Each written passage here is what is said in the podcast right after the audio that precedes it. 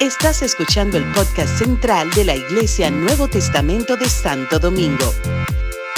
Esperamos que este mensaje sea de bendición para tu vida.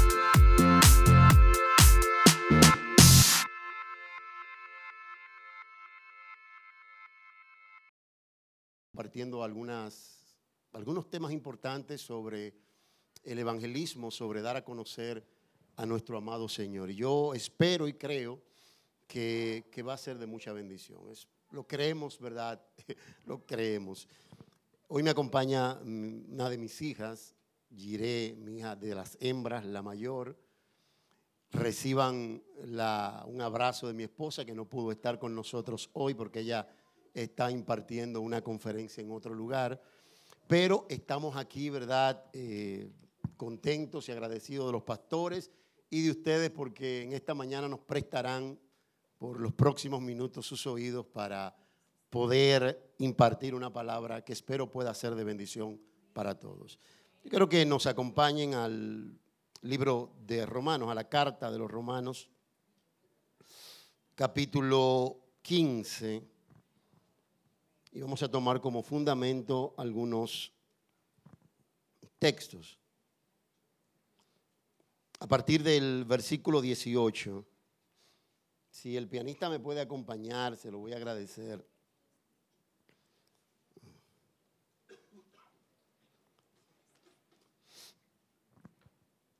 Dice la palabra en el nombre de Jesús, porque no osaría hablar sino de lo que Cristo ha hecho por medio de mí para la obediencia de los gentiles, con la palabra y con las obras con potencia de señales y prodigios en el poder del Espíritu de Dios, de manera que desde Jerusalén y por los alrededores hasta Ilírico, todo lo he llenado del Evangelio de Cristo. Y de esta manera me esforcé a predicar el Evangelio no donde Cristo ya hubiese sido nombrado, para no edificar sobre fundamento ajeno, sino como está escrito, aquellos a quienes nunca les fue anunciado verán de él verán y los que nunca han oído de Él entenderán.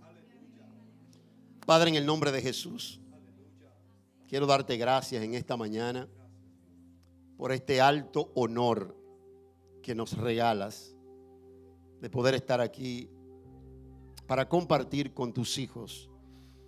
Gracias Dios porque sabemos que tú habitas dentro de tu pueblo. Y hoy estamos expectantes porque queremos escuchar tu voz. Queremos retomar fuerzas. Queremos que impartas una palabra que dé fruto. Queremos oírte a ti. Así como Pablo dijo que él no iba a osar hablar de lo que él pudo haber hecho, sino de lo que Cristo había hecho a través de él. Hoy solamente queremos ser un instrumento donde fluyas a través de nosotros Danos una palabra, oh Dios, y conéctanos a lo que quieres hacer con lo que nos dirás en el día de hoy. Estamos en tus manos, Señor, en el nombre de Jesús. Amén.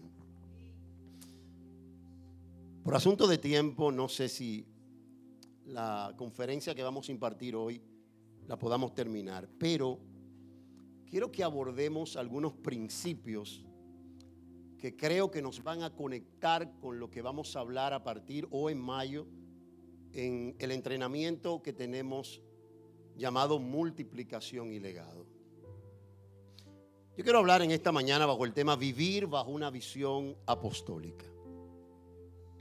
Y lo primero que quiero hacer es comenzar a definir estas dos palabras, visión y apóstol o apostólico. Cuando hablamos de visión, esta palabra tiene varias definiciones en el latín, en hebreo y en griego. Una de ellas es visionis, que quiere decir acción o efecto de ver o creación de la imaginación que se toma como verdadera. Una segunda definición es la palabra chazón, que es una palabra de Dios que se recibe en la intimidad. ¿Cuándo han recibido algo así un día que han estado hablando con el Señor y de repente Dios lo ha dirigido a tomar em, decisiones puntuales sobre algo y usted entiende que Dios le está diciendo a dónde lo quiere llevar con eso que le está diciendo en ese lugar de intimidad con Él. Hay una tercera palabra que es la palabra octasia, que quiere decir más allá o ver un poquito más allá de nuestro futuro. Es que estoy aquí, pero aunque estoy aquí, estoy viendo lo que puede acontecer allá. He recibido algo, tengo la convicción innata de que Dios me lo dijo y creo y le voy dando forma, aunque todavía no lo tengo tangible. Hay una cuarta palabra que es la palabra Horacis, para visión que tiene que ver con la habilidad de discernir y de percibir con los ojos de la fe el sueño que Dios pone en nuestros corazones. Lo que va a determinar o lo que va a marcar la diferencia en aquellos que han recibido una visión de Dios es la fe. Porque la fe es la convicción innata por la percepción de una verdad que se ha recibido. Obviamente, la fe nos da la capacidad de ver aquellas cosas ya realizadas, aunque todavía no hayan estado o no se hayan materializado. La fe nos permite darle forma a aquello que ya Dios dijo y caminar en la dirección de Él porque estamos convencidos, embuidos, estamos amarrados de esa palabra que un día Dios nos soltó. La gente necesita fe, hasta los ateos necesitan fe. La fe marca la diferencia en aquellos que han decidido creerle a Dios en su generación. Una iglesia, hablando de forma corporativa, o un individuo que tiene una visión, tenderá o tendrá una tendencia a ver que se puede que puede haber éxito donde otros están previendo fracasos. Hoy le escribe alguien a mi esposa para hablarle del libro que va a salir de mi esposa en estos días que se llama Infusiones de Fe. Y cuando ella vio la portada, dijo, quiero testificarte algo. Porque cuando mi niña, ahora tiene dos o tres días, la niña de ella que nació, comenzó Comenzamos a ir al médico porque ya sabíamos que estábamos embarazada. El médico reiterativamente en varios estudios le dice, hay que hacerte un legrado porque no hay nada en la bolsa. No hay nada en la bolsa, varias veces. Pero ella y su esposo cerraron sus oídos a lo que decía la prueba y a lo que decían los expertos. Ellos estaban creyendo que lo que Dios le había dicho de que su niña iba a nacer estaba por encima de una realidad. Ellos decidieron creer a la verdad. Porque una cosa es la verdad o la realidad y otra cosa es la verdad. La realidad decía que no había nada, que había que sacar lo que quedaba, pero la verdad le había dicho, ah, ah yo, ustedes lo van a tener. Yo, y está ahí, hoy la tienen en sus brazos. La fe marcará la diferencia.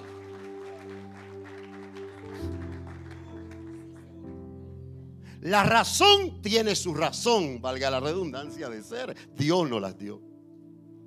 Pero la fe te llevará donde tus pensamientos limitados tratarán de detenerte. Una persona, una iglesia con visión tiene una característica importante. Sabe que no se va a detener ante los embates y las oposiciones del mundo, del diablo, de las tinieblas, llámale como usted quiera, porque de repente ellas siempre surgen. Surgen hasta por las malas decisiones suyas y mías. Pero cuando estás impulsado por lo que Dios te dijo en la intimidad, cuando hay una visión que reposa sobre ti, sobre eso que Dios ha determinado sobre tu vida, eso no podrá apagar la llama y el fruto de Dios sobre ti. Hay una segunda palabra que quiero definir y es la palabra apóstol. Y yo sé que en, los últimos años hemos tenido una apostolitis aguda. Es cierto. Ahora una gente, ya verdad, habla bonito, levantó un grupo y ya es un apóstol. Y creo en el ministerio apostólico, pero por supuesto que sí. Es la expresión del cuerpo de Cristo. Cristo es quien da los ministerios o los cinco ministerios que son parte de su expresión para tallar al cuerpo a su imagen. Los ministerios de Efesios 4 tienen la responsabilidad de perfeccionar al cuerpo de Cristo o a los santos hasta, hasta que lleguen a ser como Jesús. Sin embargo, hoy no voy a hablar del ministerio como apóstol, sino de la labor que Cristo los comisionó a hacer. Cuando hablamos de la palabra apóstol, el significado sencillo es un enviado. Alguien que fue delegado a llevar una misión determinada. Un apóstol en la mentalidad griega era un mensajero. Y un mensajero es alguien que se transforma en la extensión y en la influencia de aquel que lo envió el mensajero se conecta o se convierte en la extensión de aquel que lo llevó a entregar un mensaje. Un apóstol es un embajador. Y un embajador es un agente de primera clase con una misión permanente cerca de otro gobierno. Una de las características de los embajadores es que hablan de su gobierno, ¿sí o no? Es su trabajo. Establecen lazos. Algo muy importante, no dan lástima. No desacreditan el reino que los envió.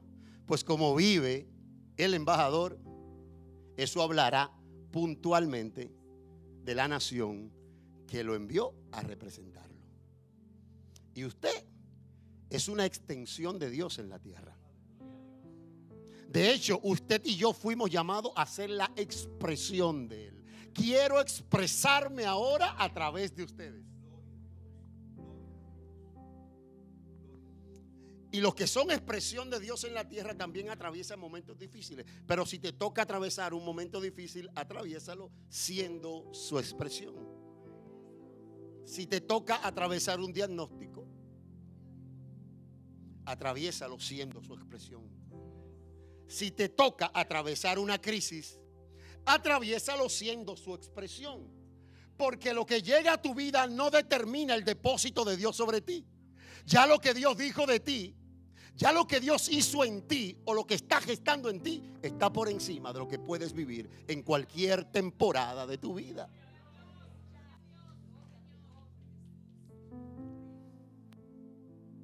Un apóstol para la mentalidad griega representaba a un comandante militar. Recuerde que cuando Jesús toma la palabra apóstol no está tomando una palabra nueva y la incluye en el lenguaje como algo que vino del cielo. Era algo que tenía un significado que muchos de sus oyentes podían conocer. Y un comandante militar como apóstol tenía la responsabilidad de derribar, de conquistar y de establecer el reino del cual había sido enviado. Y es allí donde Cristo toma esta definición para colocarla puntualmente a aquellos que había escogido para que estuvieran con él. ¿Estamos aquí?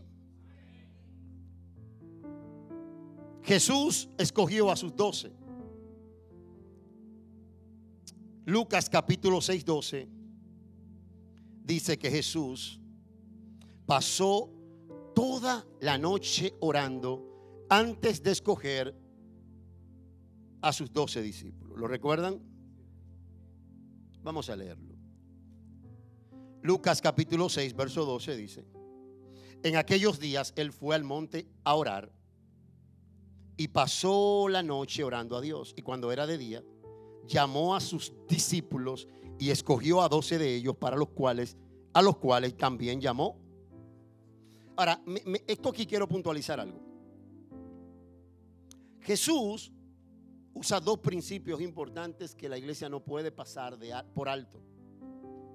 Antes de, de escoger al liderazgo que iba a formar para que ellos fueran la extensión o siguieran con el ministerio que Jesús había comenzado, él pasó, él pasó toda la noche orando antes de tomar una decisión tan relevante como esa. Todo lo que Dios pone en tus manos necesita tener una antesala de haber hablado con Él, de haber conectado aquello que Él ha puesto ya en ti. Tiene, número uno, que nacer en Él y necesitamos que sea guiado también por Él. Imagínese, Jesús pasó toda la noche orando. Y aún Judas estaba ahí. Imagínese si usted y yo tenemos que orar. Segundo principio que utiliza Jesús al escoger sus discípulos, Lucas capítulo 6, verso 13, dice que proclamó una palabra sobre ellos que encierra autoridad. Por eso dice que los llamó apóstoles.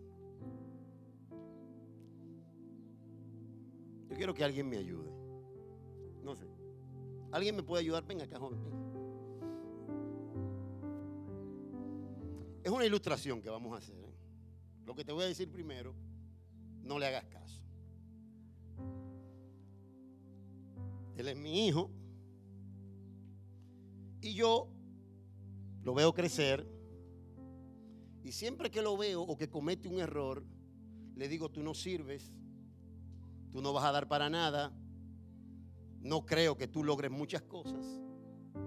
Usted está sembrando una palabra en el, espíritu de él que va a tomar forma y él va a llegar un momento que si no se sacude, va a terminar creyéndolo y trayendo eso a la realidad. Ahora, Jesús escoge a un grupo, no te me vayas de estar talados.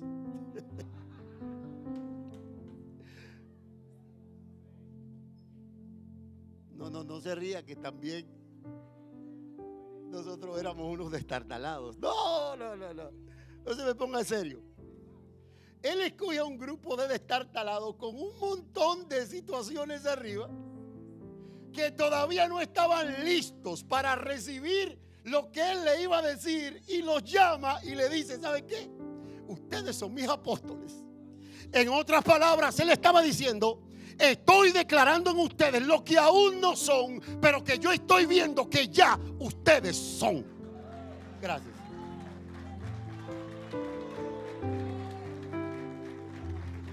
Esta palabra encierra una autoridad delegada.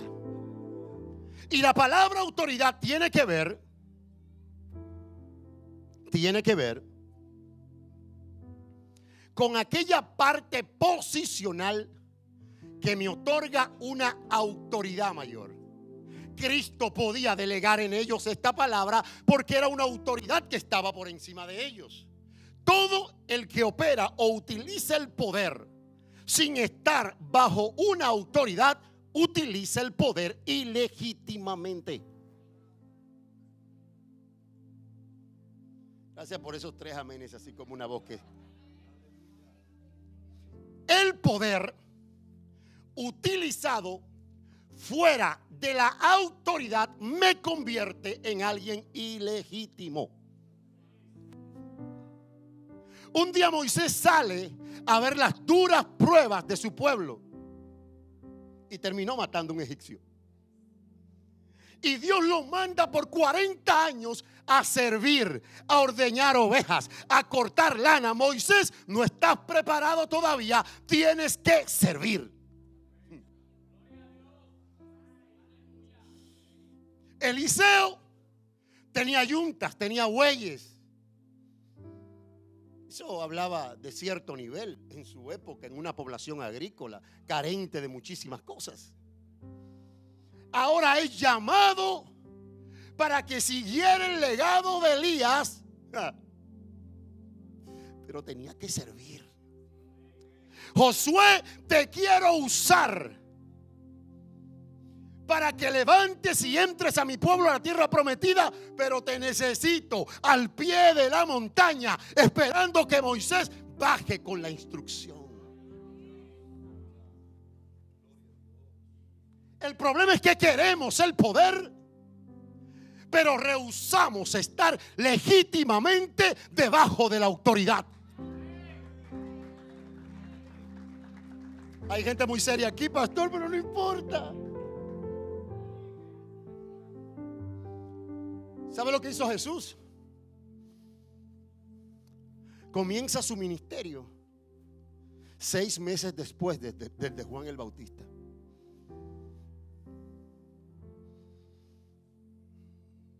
Su primo era donde todos iban a ser bautizados. Y Jesús no quería romper el orden legítimo. Y llega al Jordán y ve a su primo que él creó en la eternidad.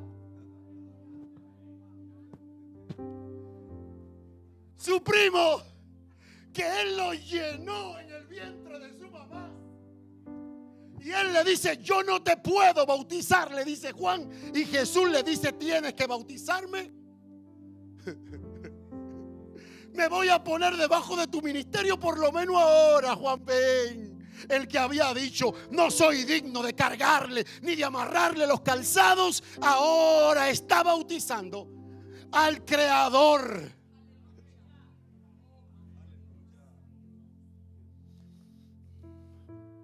El poder fuera de los niveles de autoridad me hace un ilegítimo. Gracias por esos tres amenes. Jesús escoge a sus discípulos. Pero ¿para qué los escoge? Marcos 3:14 dice algo interesante. Él dice, y estableció a doce para que estuvieran con él. No sé si a usted le llama la atención. Él no lo llamó para enviarlos a predicar en primer orden. Él los llamó primero para tener tiempo con ellos. Hay un tiempo que usted y yo tenemos que entender que necesitamos pasarlo continuamente en la instrucción directa de Dios conmigo. Dios te llama en primer orden para Él estar contigo y tú estés con Él. Todo lo demás se desprenderá de tu relación secreta con Él. Los llamó para estar con Él. 2. Marcos capítulo 6. Dice que los envió. Verso 6, 7. Y comenzó a enviarlos de dos en dos y les dio autoridad sobre los espíritus inmundos. Verso 12. Y saliendo predicaban que los hombres se arrepintiesen y echaban fuera muchos demonios y ungían con aceite a muchos enfermos. ¿Y qué hacía? Los sanaban. Me encanta esto porque Jesús los escoge para estar con Él y luego delega autoridad sobre ellos. ¿Y qué hace? El reino de Dios opera bajo una cultura de envío. El Padre envió al Hijo el Hijo envió al Espíritu Santo y el Espíritu Santo envía a la iglesia. El reino de Dios opera bajo una cultura de envío. Una iglesia que no opera bajo una cultura de envío se estanca. Y tendremos un montón de gente sentada en los bancos con sus órganos espirituales atrofiados. Porque el problema de ustedes y mío es que creemos que iglesia es venir el domingo. Porque yo sé que aquí no, ustedes no, ustedes están todos los días, en todos los servicios, y en todos ustedes no, pero por donde yo voy, hay un grupo de que los domingos que va. Le llaman los K7. Los K7, K7, cada siete días, pero aquí no. No. Eso, eso no es reino. No, no, no, no. La iglesia es esto. Había un grupo de personas que estaban comisionadas para tomar decisiones de alto nivel. Y ese grupo de personas comisionados para tomar eran aquellos que estaban vigilantes para que si algo en su momento se salía del lugar, ellos se reunían y en 24 horas tenían que tomar decisiones que beneficiaran a su entorno. Eclesía no es solamente los que salen fuera. Tenía que ver con la reunión gubernamental. La iglesia se reúne, toma decisiones. La iglesia se reúne, recibe herramientas. La iglesia se reúne como piedras vivas y adoran al Señor y son eclesía o salen fuera ahora para en el lugar de su asignación puedan ser relevantes, puedan ser gente que impacte y ser colocados puntualmente como una levadura que hace crecer secretamente el reino de Dios.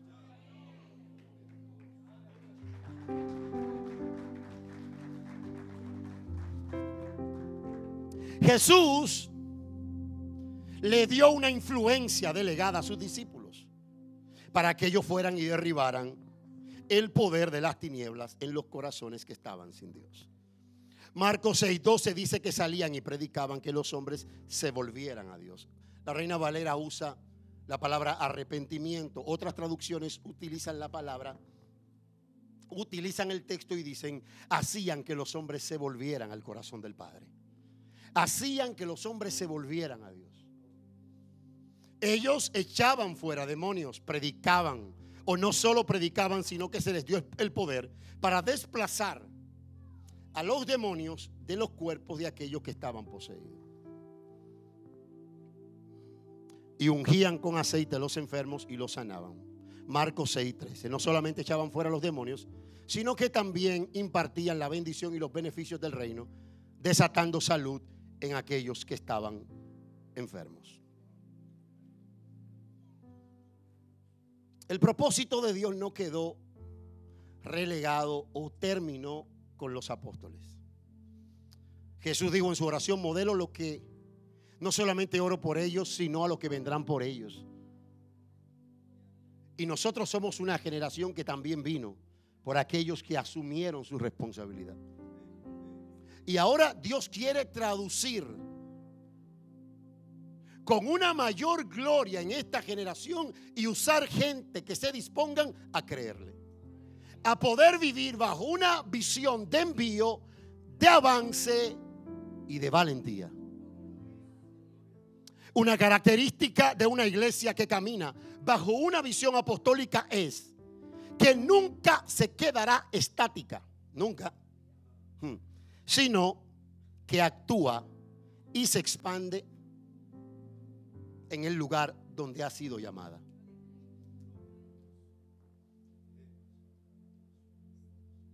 Miren lo que dice Pablo, me encanta, porque él dice, miren, yo no voy a osar hablar sino de lo que Cristo ha hecho por medio de mí para la obediencia de los gentiles, con palabras y con obras con potencia de señales y prodigios en el poder del Espíritu de Dios. De manera que desde Jerusalén y por todos los alrededores hasta Ilírico, todo lo he llenado del Evangelio de Cristo y de esta manera me esforcé a predicar el Evangelio no donde Cristo ya hubiese sido nombrado para no edificar sobre fundamento ajeno. ¿Qué principios usó Pablo para extender el reino desde Jerusalén hasta Ilírico? más de 4 mil kilómetros. Eso está en debate todavía, porque el trayecto es muy largo, pero Pablo dice que él se esforzó para llevar y dar conocer a Jesús, dar a conocer a Jesús a lugares donde no había sido nombrado. Ahora escuche. él dice que usó dos elementos importantes. Usó el poder y usó la palabra. Él dice, y yo fui en el poder del Espíritu con la palabra, con señales y prodigios. La iglesia tiene que ser equilibrada. Porque cuando Pablo usa la palabra señal, esta palabra señal en el griego es la palabra semeión, que quiere decir milagros que atraen a las verdades teológicas. No está hablando de milagros de que sana una gente, por eso usa la palabra prodigios. Y la palabra prodigios es la palabra teratón, que tiene que ver con milagros que asombran. Pablo sabía que tenía que traer la palabra, porque la palabra trae cambios, la palabra trae convicción. Los milagros pueden maravillar a la gente, pero hay gente que cae, que es sanado y sigue siendo más malo que Caín. Porque no le importa a Dios. Y Pablo dice, usé la palabra, pero también Dios en el poder del Espíritu hacía milagros que asombran. Hoy, siglo XXI, los milagros siguen disponibles, pero hay una iglesia que se ha humanizado demasiado. Porque creemos que somos humanos que tenemos experiencias espirituales. Y usted es un ser espiritual que tiene experiencias humanas.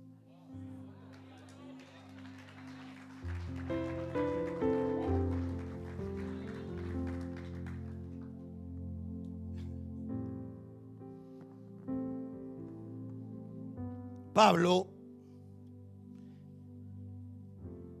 habló un mensaje puntual, sencillo, pero que transformaba territorios y corazones. El mensaje de la cruz. Y ese mensaje de la cruz iba acompañado del respaldo del cielo. Cristo murió y resucitó para los griegos no tenía relevancia intelectual. Para los judíos no marcaba un tiempo porque ellos querían ver señales. Pero Pablo dice, este mensaje sencillo, que para muchos no tiene relevancia, es lo que Dios ha usado para avergonzar a los sabios de esta generación.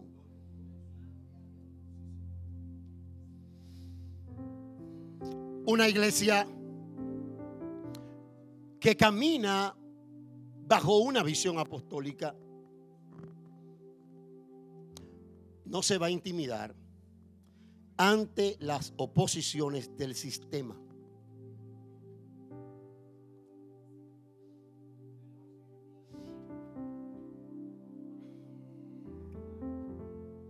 Una iglesia que camina bajo una visión de avance apostólica no se va a intimidar ante la oposición del sistema. Porque el sistema se opone de forma intencional o no a los planes y avances de Dios. Ahora escuche bien. Un día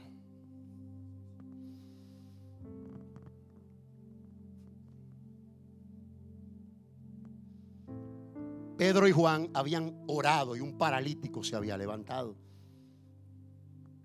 Y eso trajo una conmoción en Jerusalén y lo llevaron ante las autoridades. Estamos aquí. Y las autoridades lo llevaron aparte y le dijeron, ¿saben qué? No pueden hablar más en ese nombre.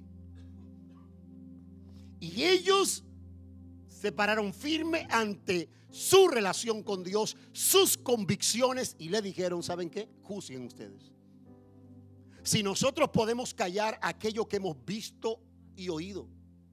No podemos callar ante eso. Dice que los golpearon, pero lo dejaron libre porque había una evidencia tangible de un hombre que estaba cojo. Cojo, era cojo. Y había recibido el milagro. Pero cuando ellos salen ahí, salen a adorar a Dios y a dar gloria y a decirle, Señor, gracias por permitirnos padecer por tu palabra. Padre, llénanos de denuedo. Llénanos de autoridad. Llénanos, ¿sabes? Ellos habían terminado de recibir un azote, pero ellos estaban inspirados e impulsados por lo que habían visto y lo que habían oído. El problema de nosotros es que estamos reaccionando por cómo estamos alimentando nuestro hombre interior. Ellos podían responder así porque habían alimentado su hombre interior de una cercanía con Jesús y Él los había investido del poder del Espíritu. Pero nosotros pasamos 8 y 10 horas alimentando nuestro hombre interior con cosas que nos llaman a responder ante el miedo. Le metemos malas noticias, le metemos largas series violentas. Y yo no estoy hablando de que eso es pecado, no, haga usted lo que entienda con su vida. Yo le voy a decir lo que, lo que yo creo que puede pasar con eso. Porque usted será el resultado de lo que coma. Y si usted le mete a su hombre espiritual basura que lo mueva al miedo, al terror y a huir, usted responderá así en los momentos que requieran valentía.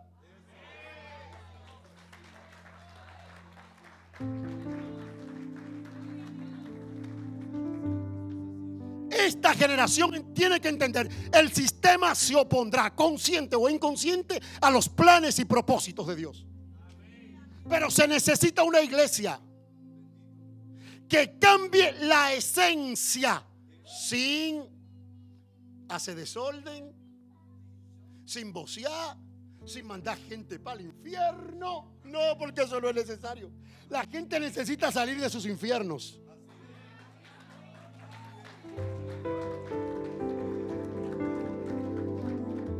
Una iglesia que entienda que el sistema tratará de quebrantar tu fe, tu valor. Te pedirá que las naves que un día quemaste las vuelvas al mar tablita por tablita. Pero se necesita gente que esas naves que se quemaron el día que dieron su vida al amado se queden quemadas. Vamos a avanzar, vamos a ver lo que Dios dijo. Alguien tiene que creerlo hoy. Una iglesia que camina bajo una visión apostólica buscará el medio posible para ganar a los perdidos. No importa. Miren, miren cómo Pablo lo dice.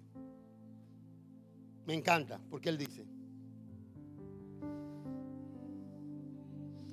Primera de Corintios capítulo 9. A pesar de que soy un hombre libre y sin amo, me he hecho esclavo de todos para llevar a muchos a Cristo. Cuando estaba con los judíos, vivía como un judío para llevar a los judíos a Cristo. Cuando estaba con lo que sigue la ley judía, yo también vivía bajo esa ley, a pesar de que no estoy sujeto a la ley, me sujetaba a ella para poder llevar a Cristo a los que están bajo la ley. Cuando estoy con los gentiles, quien no sigue la ley judía, yo también vivo independiente de esa ley para poderlos llevar a Cristo. Pero no ignoro la ley de Dios, obedezco la ley de Cristo.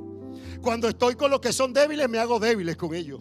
Porque deseo llevar a los débiles a Cristo. Sí, con todos trato de encontrar algo que tengamos en común y hago todo lo posible para salvar a algunos. Hago lo que sea para difundir la buena noticia y participar de sus bendiciones.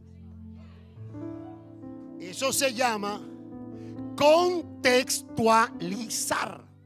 Porque Pablo era uno de los mayores contextualizadores después de Cristo. Por eso él dice a los judíos judíos, a los débiles débiles, a los gentiles gentiles, a la gente que no tienen fe, voy donde ellos los ayudo. Él sabía contextualizar, por eso a los bárbaros, por eso a los griegos no le hablaba de la Torah, le hablaba de sus poetas y traía a Cristo a través de eso. A los judíos le traía la Torah porque era lo que conocían. Una iglesia que camina bajo una visión apostólica tiene que aprender a contextualizar y tiene que saber el lenguaje del lugar donde va a ministrar.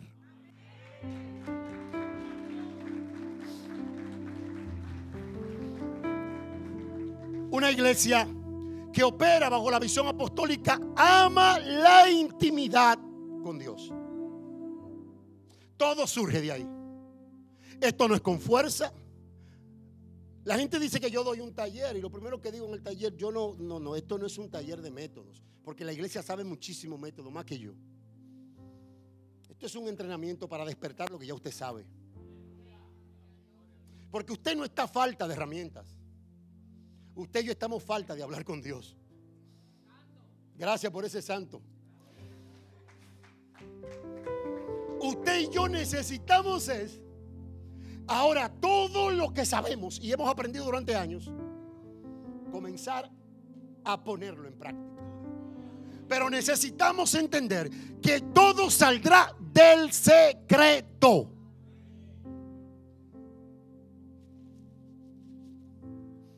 Jesús nunca enseñó a sus discípulos a echar fuera milagros, echar fuera demonios. ¿Lo recuerdan? Ellos lo veían. Ni a multiplicar. Ellos lo veían. Pero para mí que a ellos le llamaba la atención cómo él podía o cómo de él fluían estos milagros. Y un día le dijeron, Señor, me late. Me late que lo que pasa contigo proviene de tu relación íntima con Dios. Y Jesús le dijo, cuando ustedes oren, oren así. Jesús lo enseñó a orar, no a echar fuera demonios. Lo enseñó a intimar antes de demostrar poder.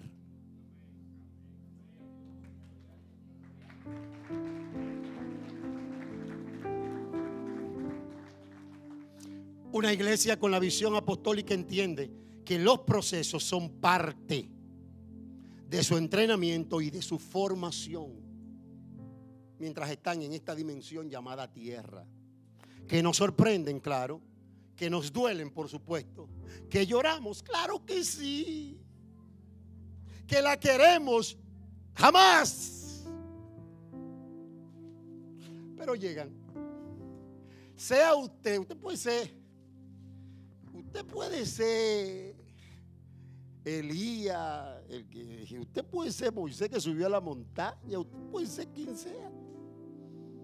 La vida suele sorprendernos.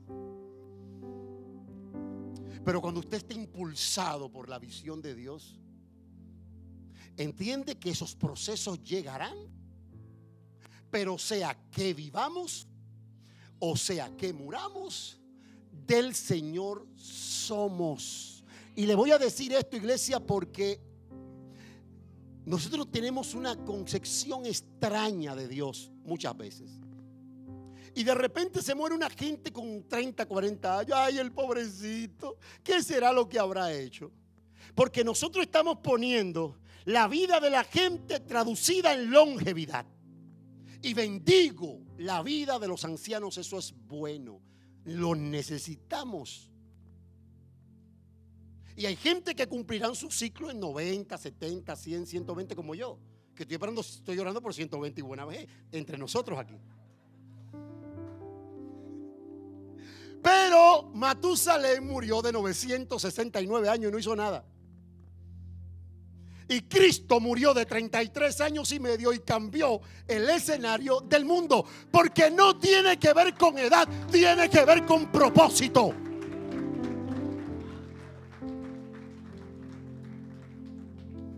Pablo dice, Primera de Corintios capítulo 4 a partir del verso 9. Pablo dice, a veces pienso, oye, a veces pienso que los apóstoles Dios nos puso en exhibición. Pero miren en, en qué exhibición lo pusieron. Como prisioneros de guerra al final del desfile de vencedor. Condenados a muerte nos hemos convertido en un espectáculo para el mundo entero, tanto para la gente como para los ángeles. No le voy a explicar el contexto porque no hay tiempo. Nuestra entrega a Cristo nos hace parecer tontos, dice Pablo. En cambio, ustedes afirman ser tan sabios en Cristo, nosotros somos débiles. Pero ustedes son tan poderosos y a ustedes los estiman y a nosotros nos ridiculizan. Está hablando el apóstol. Ahora, ahora incluso pasamos hambre, tenemos sed Nos falta ropa para abrigarnos. A menudo somos golpeados y no tenemos casa. Nos cansamos. Trabajando con nuestras manos para ganarnos la vida, bendecimos a los que nos maldicen. Somos pacientes con los que nos maltratan. Respondemos con gentileza cuando nos dicen cosas malas de nosotros. Aún así, se nos trata como la basura del mundo, como el desperdicio de todos, hasta este preciso momento. Pero Pablo le dice, pero ¿saben qué? No les digo esto para avergonzarlo, sino para advertirles en otras palabras, no creen que yo le estoy diciendo esto para que ustedes me cojan pena. No, es para advertirle que hay procesos que pueden sorprenderlo y llegar, pero el Dios que nos libró del naufragio, de la escasez, de la enfermedad y de los retos que he vivido es el mismo, que nos librará de la boca del león. Él lo hará otra vez.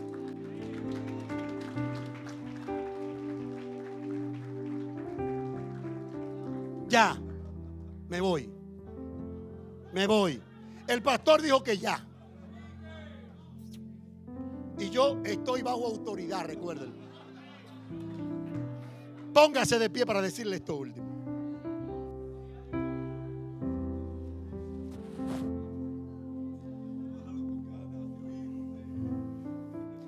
Se preocupe que le dije que estoy bajo autoridad.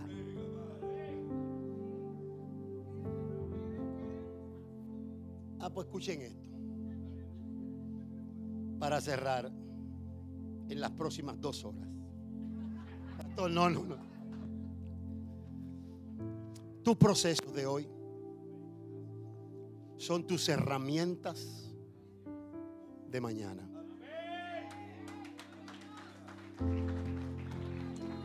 El Espíritu de Dios le está diciendo a alguien aquí ahora, te estoy entrenando. Porque no es lo mismo que leer un libro para aconsejar a alguien. Es bueno leer.